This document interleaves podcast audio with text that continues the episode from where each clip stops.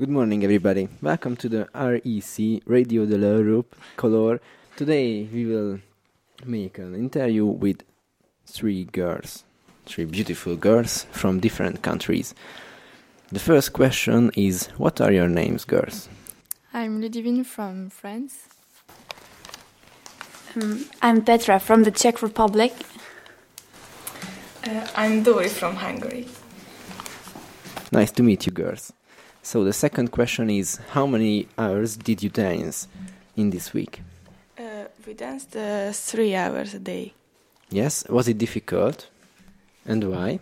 Uh, not really, but um, when we started to dance uh, two by two, uh, yes, the first day was horrible.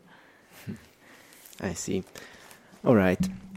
So, um, how did you like the choreography and the music? Well, I've never danced anything like that before, but I did really like it, and I think the music pretty fit the choreography. Okay. What did you expect from the show and the uh, and the others? Uh, I expected that uh, we will have fun, and uh, it was, yes. Okay. Well, and uh, how did you like the show? Well, uh, there were loads of people, and they did really appreciate our show. We had fun, so I did really like it. So the last question is: How did you like the dance with David and Amelie?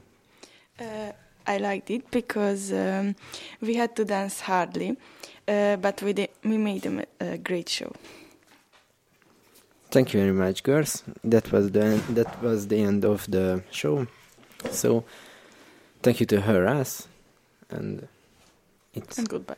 and Goodbye. goodbye. Have a nice day and a better tomorrow.